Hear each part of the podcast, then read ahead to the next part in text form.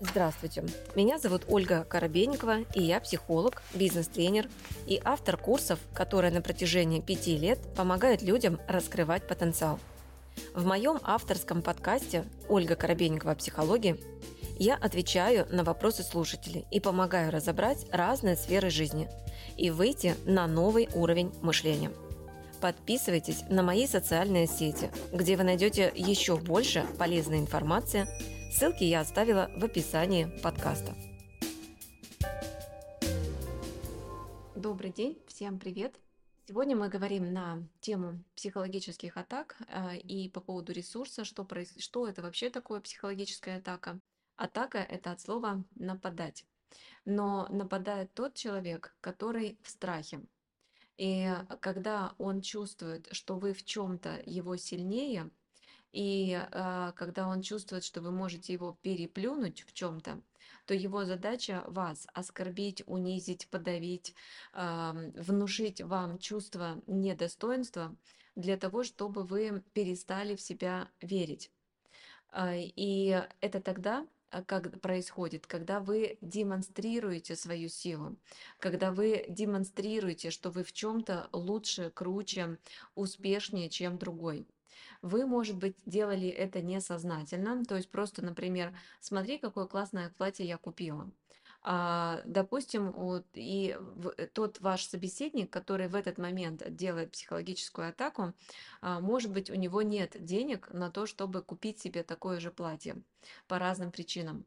И тогда, а, но при всем при этом этот человек, например, испытывает какие-то комплексы, и э, есть какая-то травма, связанная с тем, что, допустим, а, например, если это женщина-женщина во взаимодействии, да, то вы можете стать красивее, чем она, в результате чего тот а, ну, некто на вас будет обращать внимание больше, чем вот э, другой человек, да. То есть э, вы должны понимать, что если вы а, часто а, как бы красуетесь, скажем так, да, показываете то, чего вы достигли, то, что вы купили, то, в чем вы сильнее, успешнее тому, у которого это, из, этого изначально нет, вы же понимаете, что вы будете вызывать его зависть, его ревность. Это ну, как бы норма, особенно если мы говорим о неосознанном человеке. И его задачей будет максимально внушить вам, что то, чему вы радуетесь, что то, что вам дает вот это вот ощущение подъема энергии, фигня какая. То есть он будет это внушать такими фразами, да, подумаешь, ерунда, да, подумаешь, платье, ну, что-то оно не как-то не очень-то на тебе и сидит. Или э, вы говорите, что вам там зарплату, предположим, да, повысили. Да, подумаешь, может, у начальника просто настроение было какое-то хорошее. Или э, вы радуетесь, э, например, тому, э, на какой классный курс вы сходили. Да, подумаешь, ерунда какая, таких курсов миллион еще. Я вон вообще, что тебе там рассказали? А, я и в книжке недавно это читал бесплатно на интер в интернете. То есть задача того человека, который по итогу опрокидывает как бы ваши чувства, ваши чувства вот этого подъема радости и легкости, это внушить вам ощущение, чтобы вы обесценили то, что вы начали ценить. Вы стали ценить свои достижения. А энергетический вампир – это тот, а, у которого у самого этого в жизни нет. И у него есть травма по этому поводу. И ему дискомфортно находиться в обществе тех, у кого есть то, чего у меня нет. И он, его задача будет это всячески опрокидывать. Ваш успех, ваши деньги, ваши покупки, ваши знания, вашу какую-то новую профессию, ваши какие-то новые достижения, ваше выздоровление даже в конце концов. То есть его задачей будет это опрокинуть. Поэтому для себя понимайте, что а, если это не то, чтобы а, мы уязвимы как бы с глазу, например, да, когда говорят, нет, просто если у вас на уровне установки, убеждения звучит, что мне неловко, когда у другого плохо, а у меня хорошо, И вы, когда изначально с этой установкой демонстрируете другому, у которого проблемы с финансами, что вы что-то купили, то, чего он в жизни себе не может позволить, то логично, что вы как бы похвастались, скажем, да, а потом чувствуете обнуление. Потому что вы чувствуете его обнуление, не свое собственное, а его обнуление. Потому что у него проскользнула мысль, блин, почему у другого вот это вот возможно, а у меня нет. Поэтому так называемому энергетическому вампиризму подвластны те люди, которых мы называем эмпатами. Эмпат – это человек, который чувствует не свое состояние, а состояние другого человека другого человека. Вот когда вы говорите, я пообщался с кем-то, и потом что-то, как-то я себя чувствую очень устало, я чувствую себя обнуленным, я чувствую себя нересурсным, а так до этого я вообще нормально себя чувствовал. Вот это первый признак того, что, во-первых, в диалоге вы чем-то похвастались, а, то, что для вас является достижением, вы это проговорили в каких-то формулировках, а, тот почувствовал опустошенность от того, что у меня нет того, чего вот мне сейчас этот человек демонстрирует, и вы словили его состояние опустошенности, вы словили его состояние, ну, некой зависти, да, но мы способны чувствовать в другом человеке то, что является для нас привычным и понятным. То есть, если вы почувствовали опустошение от того человека, которому вы продемонстрировали какие-то ваши достижения, то значит, а, это опустошение, мы сказали, что у него возникло на фоне ревности там или зависти то это означает, что на каком-то уровне вы сами, когда вам тоже кто-то демонстрирует, что у него есть то, чего у вас нет, а вам бы очень сильно этого хотелось, у вас прямо боль от того, что у вас этого нет, то вы чувствуете ту же, сам, ту же самую опустошенность, а, которая на самом деле а, ну, как бы называется ревностью и завистью от осознания, а я вот пробовал, а у меня не получилось. А вот он попробовал с первого раза, а у него получилось. Или, а я вот столько усилий прилагаю к тому, чтобы это что-то иметь, а у меня до сих пор как бы нет таких результатов. А этот человек только начал делать в этом направлении, и у него уже все классно. Блин, почему так? И вот это вот называется энергетическим вампиризмом. А, по сути, это ревность и зависть в глубине своей. Теперь, если мы посмотрим еще глубже, а, что такое зависть, если мы раскладываем на составляющие, это то, за кем я вижу весть, за кем я вижу, а, за кем я слежу и контролирую. Почему я завидую конкретным людям? Вот не всем же мы завидуем, мы конкретному человеку. Потому что э, то, что находится в сфере ваших интересов, то есть это в сфере ваших идей, ваших планов, ваших проектов, вы, например, а, планируете, не знаю, купить квартиру а, в ипотеку. Или вообще, давайте, вы планируете купить квартиру без а, кредитов. И это в сфере ваших интересов, это в зоне ваших интересов.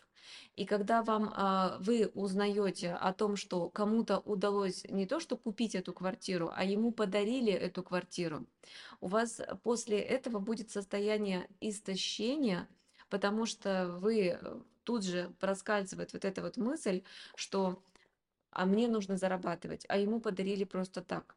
Вот, это чувство обиды, это ощущение своего какого-то недостоинства, это где-то отсутствие веры в самого себя, что, ну, видимо, вот я, не знаю, не под той звездой родился, не под той судьбой родился. Вот эти мысли, они начинают проскальзывать, и человек уходит в опустошение.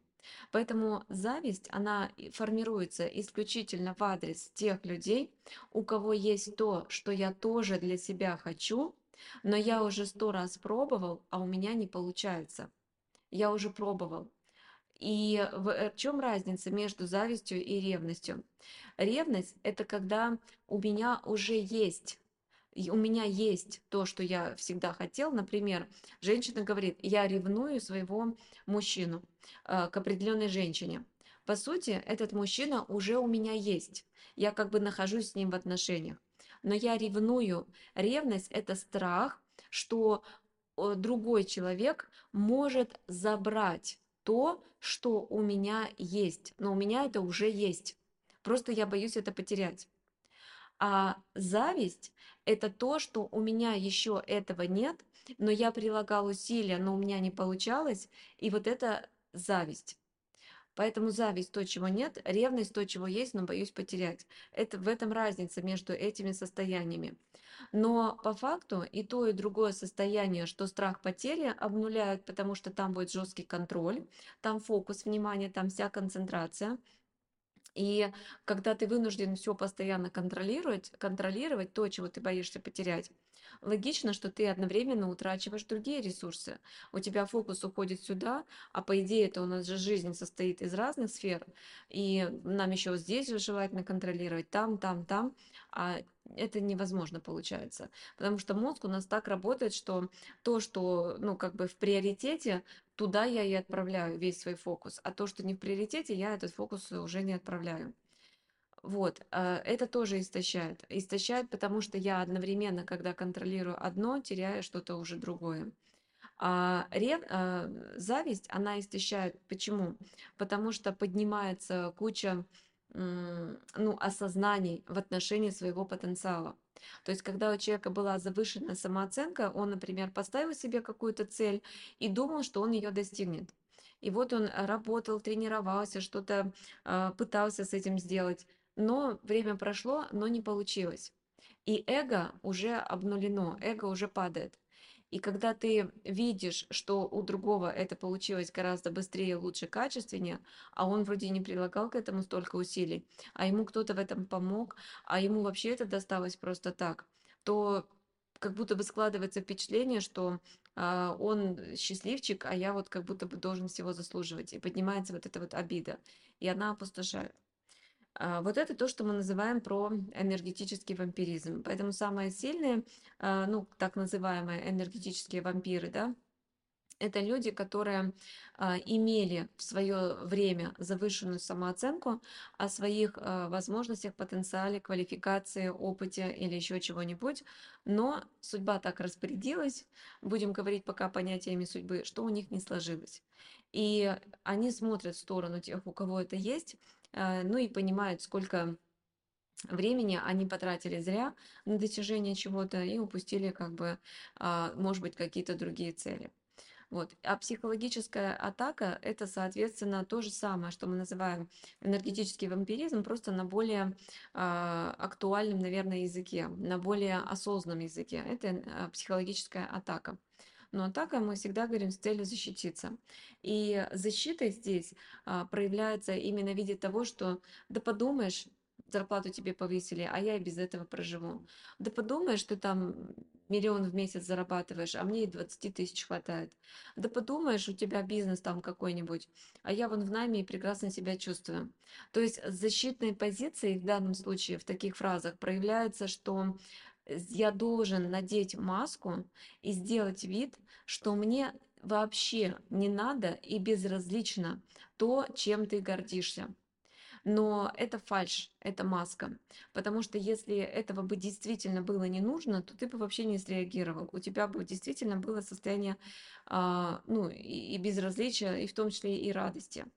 А если ты так реагируешь, такими вот фразами, да, значит, все-таки ты этого тоже хотел, просто твоя хотелка, она не реализовалась. И ты тогда атакуешь этими фразами, обесценивая вклад а, другого человека в, в свои собственные достижения. С вами была Ольга Коробейникова в авторском подкасте «Ольга Коробейникова. Психология».